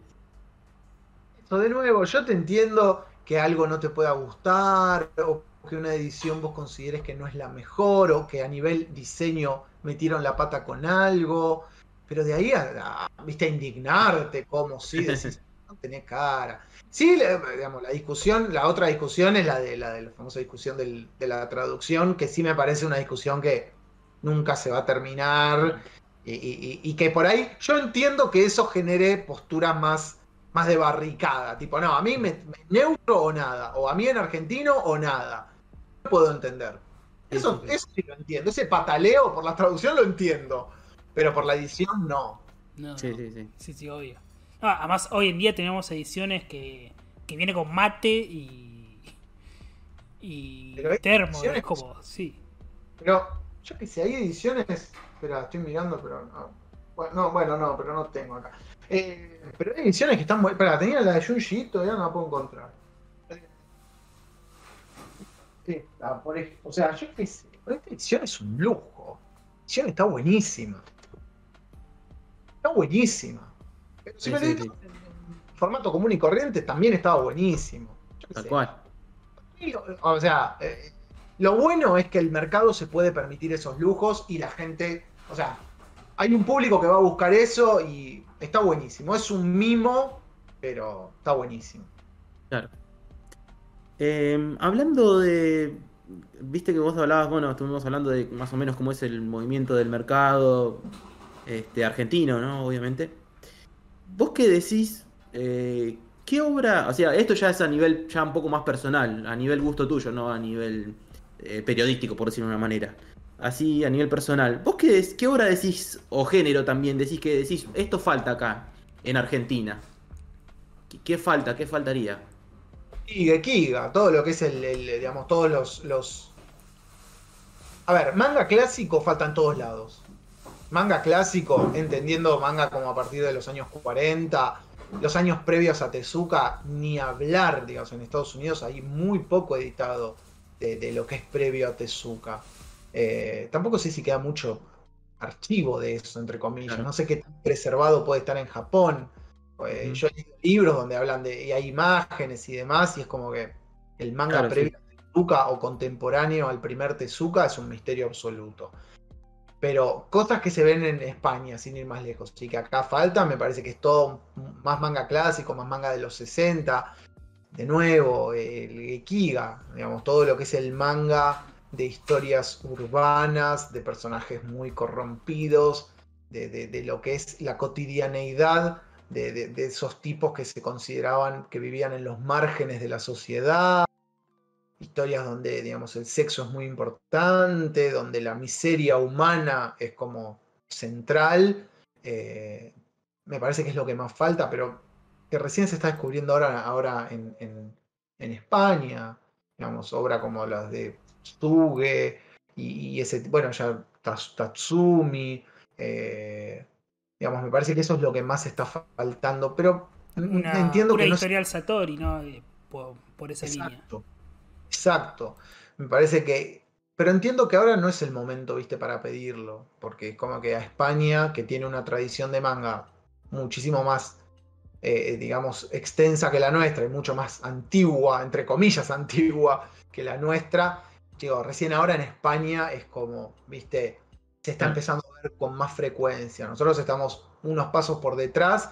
Y me parece que digamos, a, a la vez hay, hay, eh, está editado, un, hay un tomo de Shintaro Kago, que eso me parece un lujo increíble y que no sé cómo habrá funcionado, ojalá no, no se anunció nada más de Shintaro Kago, no sé si funcionó muy bien, pero, pero estuvo la prueba, digamos, me parece que cada mercado tiene su ritmo de crecimiento y, y- y me parece que, pero en general, viste, también me parece que manga de los 80 también como que no hay, faltan nombres, viste, eh, Ryoichi Kegami, ese tipo de autores, eh, o- obras posteriores de Kazuo Umesu, son autores que, viste, que estaría buenísimo que lleguen acá, pero que en España llegan a cuentagotas, entonces es como que Claro, no podés, viste, primero tenés que gatear para caminar. Tal cual, tal cual, sí, sí, sí, sí, exactamente. Este, y además, yo creo que. Esto ya es una, precisión personal, ¿no? Eh, traer obras en, o géneros, en este caso, en, en el momento incorrecto, puede ser contraproducente, porque puede generar de que nadie compre nada y que real- se pierda eso. Entonces, de que por decisión editorial dice, bueno, esto no vendió, ya está, o nos olvidamos del Gekiga, nos olvidamos de, qué sé yo. A, mí me, en particular me gustaría eh, el Lobo Solitario y su cachorro. Pero yo sé que quizás hoy en día es complicado y a mí me encantaría que todo el mundo la lea, y, pero no la puedo pedir ahora porque yo sé que capaz que no vende nada y se pierde esa gran obra. Entonces entiendo también de que el mercado tiene un ritmo, como bien decís vos. Que, a ver, una editorial, yo qué sé, si yo, no, a ver, yo no, no, no tengo el ritmo de lo que es una editorial, ni cómo, cuáles son las dinámicas de una editorial, no, no, no las conozco. Pero obviamente, eh, esto que decís vos, si vos le tirás hoy por hoy, tirás el eh, Lone Wolf and Cub, que es una obra encima larga y demás, y, y no te funciona, es un bajón porque tenés que respetar, tenés que asumir el compromiso de editarla completa. Viste, es como que todo, por eso todo a su tiempo, pero para mí el, el- el mercado argentino, para mí está, está en, un, en un punto hermoso, digamos, de, de- de variedad. Siempre uno dice, uy, yo qué sé, a ver, para mí Urasawa es el autor vivo que uno conoce y que llega, para mí más importante en este momento. Y se está editando 20 Century Boys y se está por editar Monster. O sea, yo en lo personal me siento realizadísimo. Lamentablemente, vamos a ver, yo ya lo leí y todo, pero que una editorial entienda que hay un público que quiere leer eso, me parece un montón y me parece que habla de, de nuevo esto, ¿no? De la madurez de los lectores que hay en Argentina. De acostumbrar el paladar, ¿no? También al prepararse Exacto. para otras obras, ¿no? Por eso, digamos, a ver, que se puede editar Chainsaw Man o Doctor Stone, que son shonen del aquí y el ahora, y Chainsaw Man, que están diciendo que es como una cosa de ventas que no se puede creer, y está buenísimo, a mí me gusta Chainsaw Man. Y también está Urasawa, entonces, digamos, que vos tengas las herramientas para, como lector, hacer un camino de crecimiento sin salir de, las, de los títulos de tu país, es un montón. Yo creo que va a llegar en algún momento. Yo creo que, que- que va a aparecer. A ver, hoy por hoy hay chicos de por ahí 20 años que están leyendo todo eso y que por ahí en 5 o 6 años sueñen con tener una editorial y con publicar cosas que en su momento no pudieron leer. Entonces me parece que se está. Ibrea también no solo está educando a, lo- a los lectores como aficionados, sino también a los lectores como futuros editores. Y eso está buenísimo. Hablando justamente de, estas licencias que, que nombraste, Martín, eh, ¿sentís que puede haber una sobresaturación de, de esto de licencias? O sea, ¿hay un boom o una burbuja como pasó en España hace años que, que va a llegar o sea, a un nivel tan alto que tiene que bajar un poco el, piso? No lo sé, lo, lo pensé un montón. El otro día con los chicos de Comiqueando grabamos un podcast y salió ese tema. Y vos sabés que yo no, te juro que lo pienso y no, no sé. Porque, por ejemplo, un amigo que trabaja en un local me decía que de golpe hay gente que cuenta con, no sé, X, X presupuesto por mes y empieza a dejar colecciones. Yo te juro que no lo sé, no lo sé. A mí me, o sea, eh, a ver, que, la economía de este país es como un, es un- así un sub y baja hermoso. Eh, entonces es como, se supone que a nadie le sobra, se supone que los presupuestos digamos, tienden a ser acotados y que por lo general uno lee, uno compra menos de lo que quisiera. Y, pero en algún punto yo entiendo que Ibrea, eh, o sea, si lanza tanto es porque considera que el mercado lo aguanta. Pero yo qué sé, viste, creo que Andrés Acorsi decía que la presencia de Panini y de otro monstruo como es Panini, aunque acá en Argentina no es un monstruo a nivel manga, pero la presencia de otra editorial grande respirando, respirándole en la nuca a Ibrea hace que Ibrea le agarre como una cosa de hiperventilar y empezar a, a, rosquear y sacar títulos y títulos y títulos como para, digamos, para mí acá Ibrea es la editorial más importante y eso es, indudable. Eh, pero como para confirmar su lugar, digamos, su reinado. Mm. Yo qué sé, viste. Eh, eh, no sé, en un punto creo que sí. que yo, creo que hay tanta licencia nueva porque para mí hay una tendencia. Esto lo tienen que tener estudiado ¿no? las, editoriales, ¿no? Eh, nosotros no tenemos ese número, pero yo creo que a tal tomo, no sé, tomo 6 de tal serie, bueno, este deja de comprar, entonces tengo que largarle. Es que está de moda ahora Nagatoro, bueno, te mando Nagatoro, bueno, te mando. Es como, yo creo que ese número tiene que estar, porque como bien vos, vos decís, no es que la gente tiene más presupuesto para, para gastar, sino que deja colecciones y va como, como siguiendo otras. Es que sí, y, es que aparte llega un punto que no puedes leer todo, no puedes leer todo. Eh, pero yo creo que sí, yo coincido con eso que decís vos. Para mí está estudiado cuál es el ritmo de ventas, cuál es, eh, digamos, qué, cuál es el bolsillo de los compradores. Eh, para mí está estudiado. Igualmente, sí es verdad que uno ve la catarata de anuncios y es como que llega un punto que, te, genera, te genera un poco de vértigo ver tanto y que llega un punto que, también uno empieza a decir, bueno, che, esto me lo quiero comprar. Y, que, viste, o sea, y aparte hay muchas series largas, o sea, este año va a salir, bueno, eso está bueno, este año reeditan Ranma y, van a editar finalmente bien... Eh, ay, la otra de Takahashi. Eh, Inuyasha. Eh, gracias, Inuyasha. Em, gracias. Bueno, digo que son dos colecciones recontra largas. O sea, encima hay títulos largos. Claro. Pero bueno, eh, yo creo que en algún punto, no creo que se tiren a lo loco a, saturar el mercado. Creería que no. Pero bueno, también hay una realidad económica. En este país mañana la cosa se empieza a poner un poco más áspera y ahí... Sí, sí. Lo que sí me llama la atención, eh, justamente hablando de Ibrea por lo menos, que, que, tiene en su calendario de salidas, vos ves Ibrea Argentina y para este viernes eh, tiene 10 eh, publicaciones sin contar las reediciones. Y ves Ibrea España y tiene una. Pues yo sigo las, las dos páginas y es como... ¿qué, decís, claro, el boom me parece que claramente para Ibrea está acá, claramente.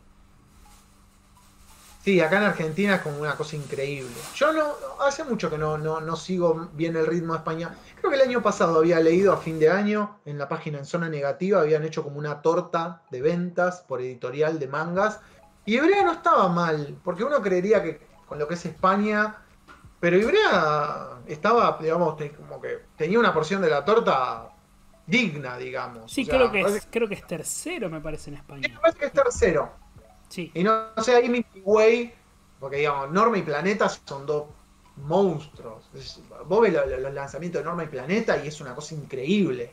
Em, pero, pero me parece que por lo que yo veo, o por lo que vi en su momento, en ese balance de fin de año, le iba bien. También tiene, me parece que está tratando de salir del nicho, porque en algún momento eh, estaba como muy metido en obras de corte así picarescas. Ahora edita otras cosas pero está editando 3x3 ojos. Me gustó igual el, picaresca para decirlo. Claro. En, tono educado. No, me parece que Ibrea también en España está buscando como otro segmento. Eh, Doctor Stone lo editan ellos en España. Yo, yo, yo, yo, Bizarro. Bueno, yo, yo, Bizarro, o sea, pero que, en España les, les va bien, pero bueno, uno no tiene los es como que en algún punto son conjeturas. Pero acá en Argentina es una, yo tengo el, ahora empecé a adquirir el hábito de mirar el calendario, que nunca lo miré. Y desde hace un par que voy mirando para ver qué sabe que va saliendo y demás, y estar atento, y, sufrir que te corren un título y todo eso. Está bueno. Sí, sí. Eh, Chino, una pregunta, pues si no, pobre Martín, te, te tenemos que, que ir Sí, ya, ha pasado la hora. che, está, la verdad que buenísimo. Sí, yo me colgaría hablando, pero Sí, fuera por mí, ¿sabes qué? Tenemos para sacarte jugo, Martín. La verdad que es un placer y un gusto. Y más y mejor todavía porque coincidimos en, en los pensamientos, así que mejor, viste, cuando coincidís con alguien, mejor, está buenísimo. Que hable este todo el me tiempo. cae bien, claro.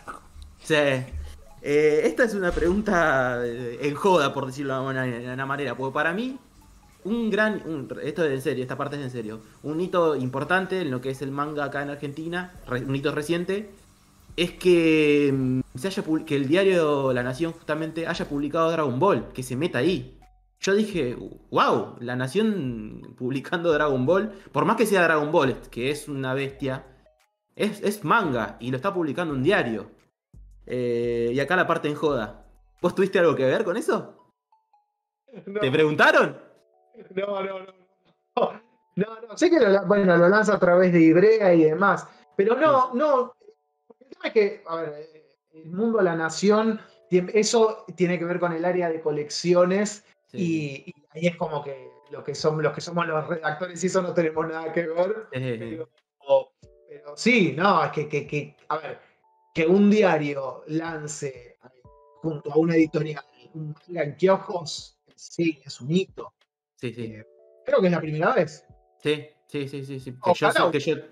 Ojalá Claro. que no tenga que ver. Pero no, no, como un mundo de todo lo que es colecciones, que son también editan vinilos y demás. claro, sí, Pero- sí. pero sí, no, y bueno, y eso te habla del consumo, ¿viste? Te habla del consumo. Así que sí, bueno, eso te quería preguntar, es medio en joda porque, viste. Pero sí, sí, la verdad que yo creo que un hito grande, o sea, así como para lo que es el anime eh, acá en Argentina, pues obvio, este, fue lo- las plataformas de streaming, fue una cosa que hizo, su- o sea, obviamente todo con la tiene que ver que ver con, con el tema de la cuarentena y la pandemia, se hubo mucho consumo de un montón de cosas. Eh, el- las plataformas de streaming a tener tan a mano hizo que el anime empiece a aparecer en, diferentes hogares que antes ni aparecía. Y bueno, yo creo que un granito pasó con el manga con, con Dragon Ball, sí, sí. Sí, mucha Y- gente igual comentó que entró porque.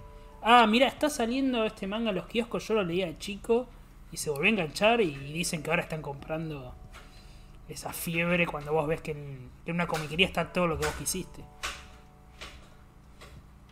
Sí, no, no. eh, eh, o sea, tener eso en los kioscos es llegar a un público que por ahí jamás hubiera comprado Dragon Ball o que lo vio de chico. O chicos chicos, viste que por ahí la edición a color. A mí no me gusta tanto esa edición a color. Me gusta más en blanco y negro. Em, pero obviamente para un público por ahí más chico, para un público que nunca compró Dragon Ball, pero el- para un público chico los colores son como, uff, viste. Claro. Eh, pero, pero sí, lo de las plataformas de streaming sí es una locura. Netflix le está dando una bola a- al anime que no se puede creer. Sí, de hecho hasta, hasta producciones propias hace, que es una locura ya. Sí, sí, sí. No, no, no, el tema del anime. Por eso, digo, es como que el mercado está creciendo a la par y, y- y es todo tan sencillo. eh. Por ahí sí, con el anime, por ahí algunos títulos puntuales, sí, hay gente que por ahí no mira anime y que puede ver alguna otra, yo qué sé, visto. Me parece una, una serie que puede ver cualquier persona que le gusta ver series. Sí, sí, sí. Bueno, que Amazon ponga la plata y Mm. diga yo distribuyo la última película de Evangelion me parece una locura.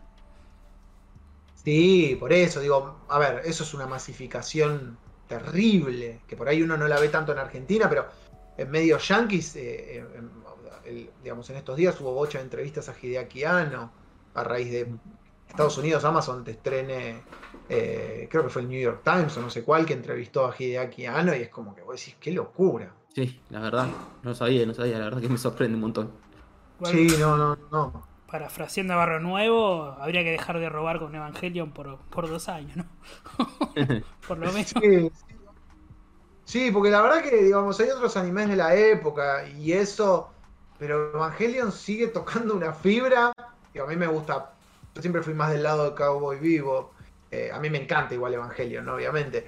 Pero digo, hay otros animes que, que de la época y todo que fueron muy importantes, pero digo, Evangelion sigue teniendo una mística que, que- que- que no se agota y que las nuevas generaciones siguen como muy, muy, muy, muy, digamos, muy interesadas en todo lo que es Evangelion. Es, un- yo Sí. no- es- el fenómeno Evangelion me parece una cosa increíble. Sí, sí, sí. Sí. Comparto, comparto. Sí, y yo, de mi parte, unas últimas dos preguntas, Martín, así también te, te liberamos. Eh, No hay problema. Justamente una de las preguntas tiene que ver con, con esto que hablamos de la masificación o el boom de- del manga. Eh, eh, es algo igual que no sucede solo en Argentina, sino que está ocurriendo en muchas partes del mundo, bueno, Francia ni hablar, y está ocurriendo en Estados Unidos, ¿no? En, detrimento del, cómic o del cómic de superhéroes. Eh, ¿Le ves alguna razón en particular o, ves alguna razón de, mira, acá el cómic empezó a bajar, acá el manga empezó a subir, alguna razón, algún detonante? Y sí, que el universo, digamos, los historietas de superhéroes son cada vez más difíciles. Te echan. A vos una historieta. Yo leí, leo superhéroes desde chico. Yo empecé leyendo historietas de superhéroes. Eh, y llega un punto que no puedes estar leyendo 500 series para estar al día con todo lo que va pasando.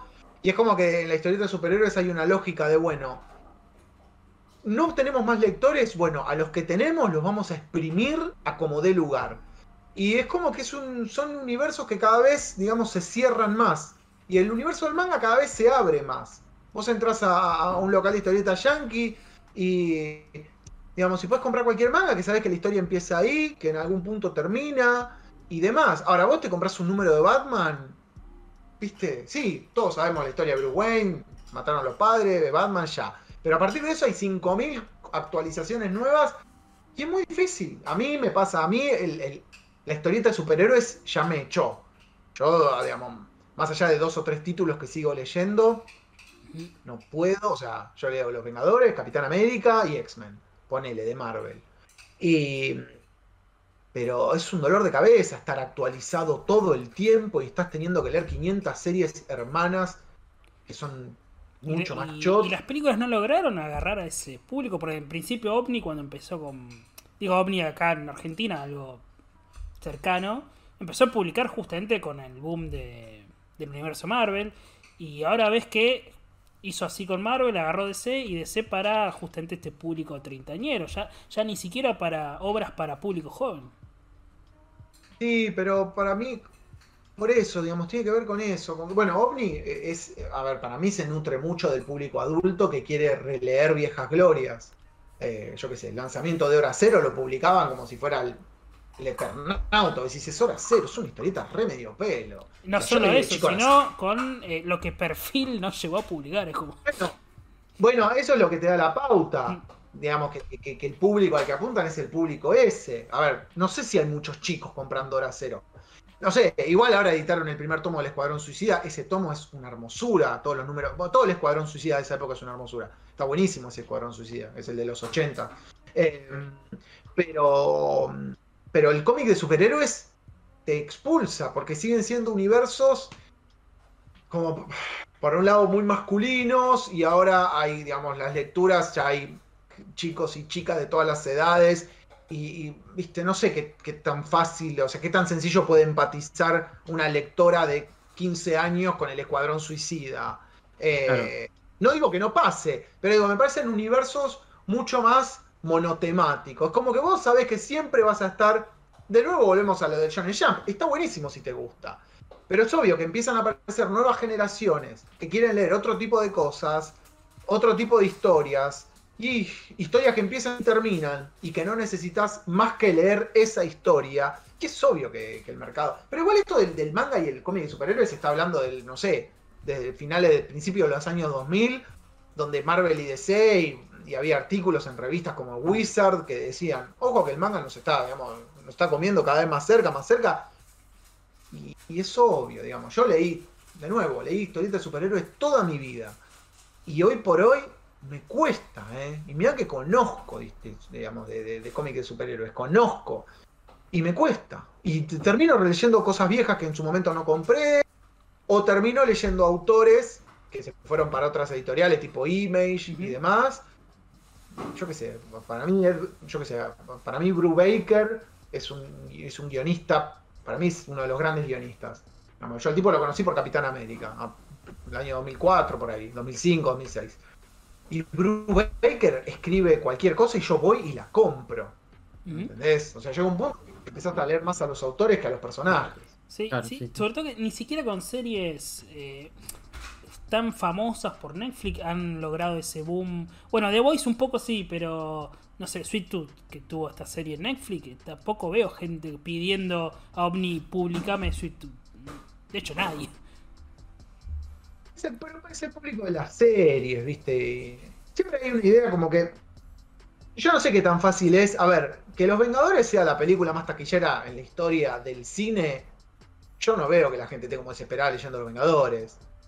Es muy difícil, ¿viste? Como que son públicos distintos. Y hoy por hoy, no sé, ¿viste? Es raro, porque con las películas de Marvel les está yendo tan bien y sin embargo, vos ves los lectores quieren leer manga en líneas generales. Les interesa más el manga. Sí. Pero por eso, me parece un mundo mucho de un acceso más sencillo. Tal cual, sí, sí. Sí. De hecho, a mí, en, en lo personal, me pasó yo. Eh, de grande empecé a consumir va, de- de anime toda, de, de cierta edad, pero de, a comprar manga cuando yo pude trabajar y comprarme y tener mi acceso a mi, a mi plata, ¿no?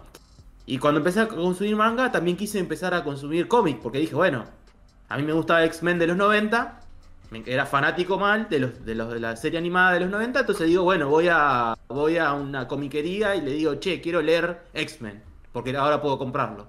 Y me, con- me encontré con que el pobre muchacho que atendía a la comiquería me decía, "Y no, pero, o sea, quiero leer X-Men." Sí, pero si tenés que leer X-Men, también tenés que leer esta serie, tenés que leer Los Vengadores.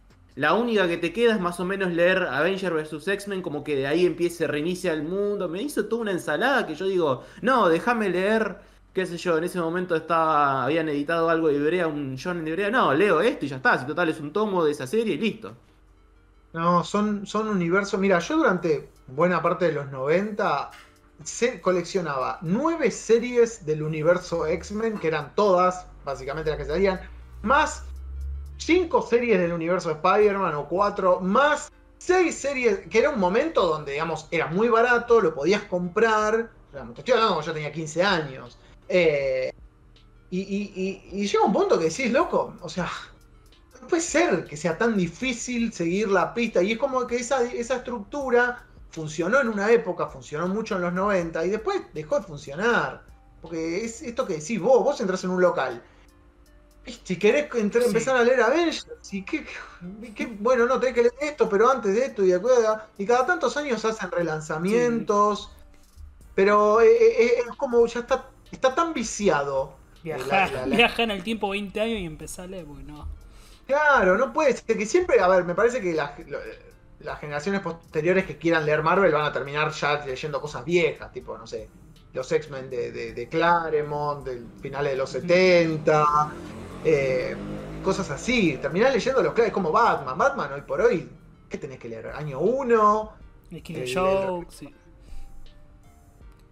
claro, la broma asesina, o sea, pero es muy difícil. Sí, Yo sí. leo y ya es como que le- ya no me interesa.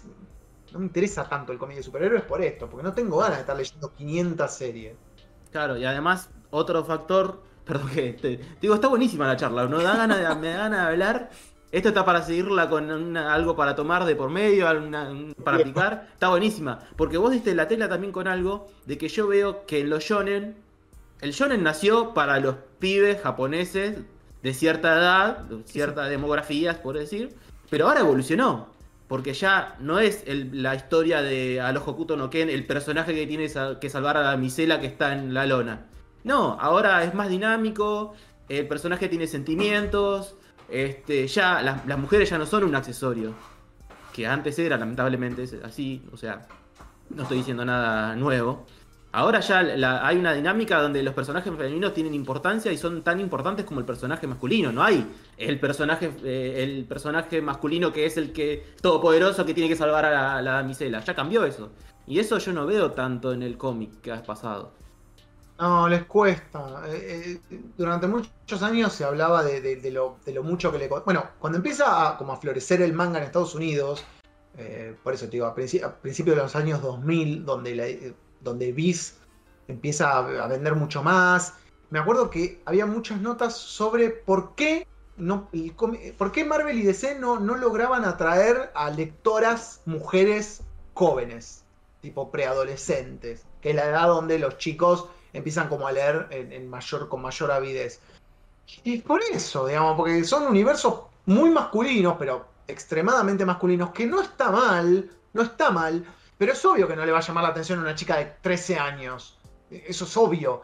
Y como que trataron de hacer determinadas roscas, ¿viste? Ah, hace un par de años era la buena Stacy de Spider-Man. Sí, sí, sí. eh, La que aparece en la, la película. Claro, digamos, que son fenómenos como puntuales. Bueno, en un momento Harley Quinn, con, con el estreno de la otra película, El Escuadrón Suicida. Pero puede ser como una efervescencia del momento. Claro. Sí, sí, más, Yo lo veo. más me yo lo disfrazo veo más- un cosplay que, que me disfrazo Claro. Harley No, Quinn que veo- leerlo Harley Quinn, me parece. Claro, yo lo veo más como un manotazo de ahogado como para ver, bueno, probamos eso a ver si, si, si la pegamos. No como una idea editorial que decir, bueno, a partir de ahora vamos a cambiar para llegar a otro público, no solamente el pibe de 15 años. Sí, el- no, vamos, vamos a tratar. Sí, hay como una fibra que nosotros no la vemos, pero que a las chicas, chicas o de 20 años, 20, de 20 para abajo, les toca porque vos ves eh, Instagram, las cuentas de Instagram de manga justamente, o canales de YouTube, donde no es que leen yojo como se pensaba hace años, sino que leen Slam Dunk. Y dicen, mira, este personaje me cae bien, o este personaje me gusta, ¿viste? Y empiezan con, con esto de los juzgandos, ¿no? Esto de, de esos amores platónicos, ¿no? Que tienen. Y decís, claro, hay una fibra también que ta- tal vez lo estético, hasta lo estético es llamativo.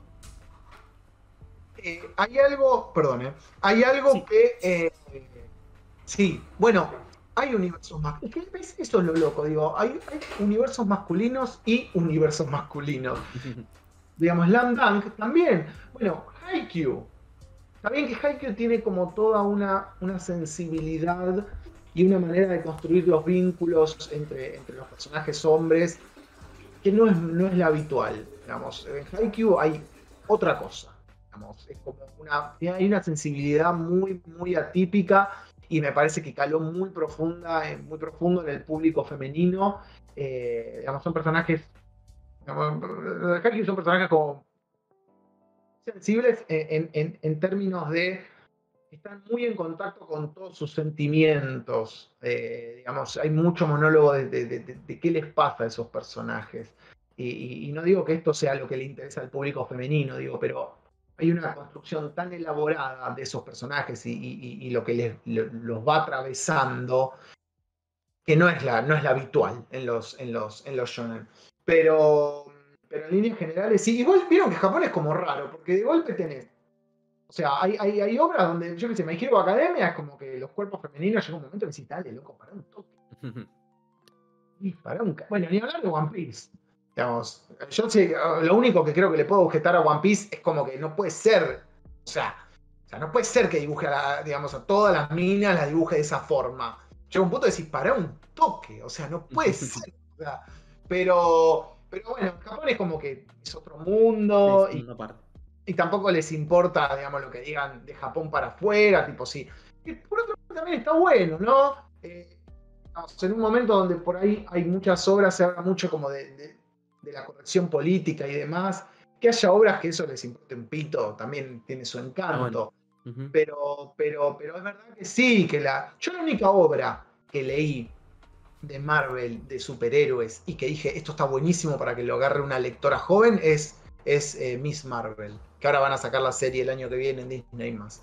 Que es una chica tipo adolescente, esta Kamala Khan, que bueno, poderes, y es, una, es un personaje femenino, joven, está bien escrita la historieta, está bien dibujada. Es como lo, lo único bien que dije, esto, esto está bueno para, para lectoras jóvenes. Eh, pero después los otros intentos, lo que decíamos recién de Harley Quinn y demás, es como que probás qué onda, pega, pero pega más como un fenómeno de cosplay que como una forma de atraer lectoras. Sí, tal cual. Bueno, Martín, yo de mi parte, una última pregunta y, y- y te liberamos. Eh, volviendo a esto de, de la crítica del- de- del manga, como para cerrar el tema principal, es si seguís algún crítico en particular, así que vos digas, mira, este me, me cae bien por esos motivos, tal vez por gusto personal o por su mirada que le aporta al manga, puede ser argentino, español o, o en inglés también, ¿eh? No, la verdad es que, es que, es que termino leyendo cosas al azar. En Ramen para dos encuentro algunas cosas que me gustan. Bueno, en la red ibero- iberoamericana de manga, eh, en Facebook y demás, es donde me parece que se suelen postear contenidos como más interesantes. Eh. Zona negativa, cada tanto aparecen algunos artículos interesantes. Sí, a ver, ya est- están viejos, digamos, pero los dos libros de, de, de Frederick Schott, el manga, manga, manga, y el otro de manga que no me acuerdo cómo se llama, que son libros de los años 90 y 2000, son libros muy viejos, pero me parecen como los, digamos, los textos que hay que leer sí o sí. El libro Manga, Manga, Manga eh, es un libro que escribió este chabón, que es un tipo que conoció a Tezuka, que lo entrevistó a Tezuka. El prólogo de ese libro se lo hace Tezuka, y es un tipo que le habla a los yankees diciéndoles, miren, en Japón se están haciendo historietas y son así. O sea, es un libro muy introductorio, pero el laburo de investigación es tan, tan enorme que incluso, digamos, habla de, de- lo que era, de, de qué se entendía como manga en el siglo XIX. eh, digamos, me parece que esas son las dos lecturas que, que- que vale la pena descubrir. Sobre todo el primer libro, el, el manga, manga, manga. Pero después sí leo, uno termina leyendo más posteos. A mí me gusta mucho lo que escribe Marc Bernabé, que es el que eh, es traductor en España y es el tipo que traduce todos los mangas que leemos. Tenía un blog Eh, muy interesante, creo que era Mangalan. Sí, por eso, digo, eh, incluso él tiene en YouTube hay varias charlas que se llaman, ay, ¿cómo es que se llaman?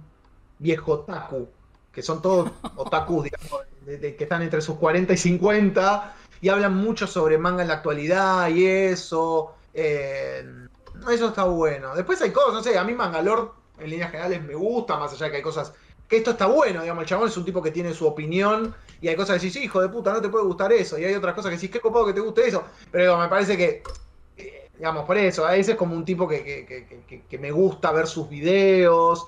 eh, referido a manga, yo hablo siempre de manga porque de anime estoy como más verde, no, no es algo con lo que esté tan, tan actualizado. Pero, pero creo que más o menos esas son, esos son como las puntas que uno va buscando. Buenísimo.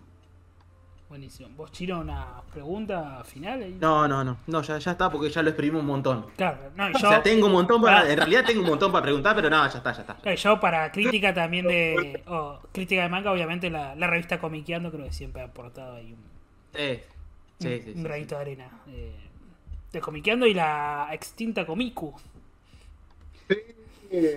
que ahí también aportó un poco de, de material de manga.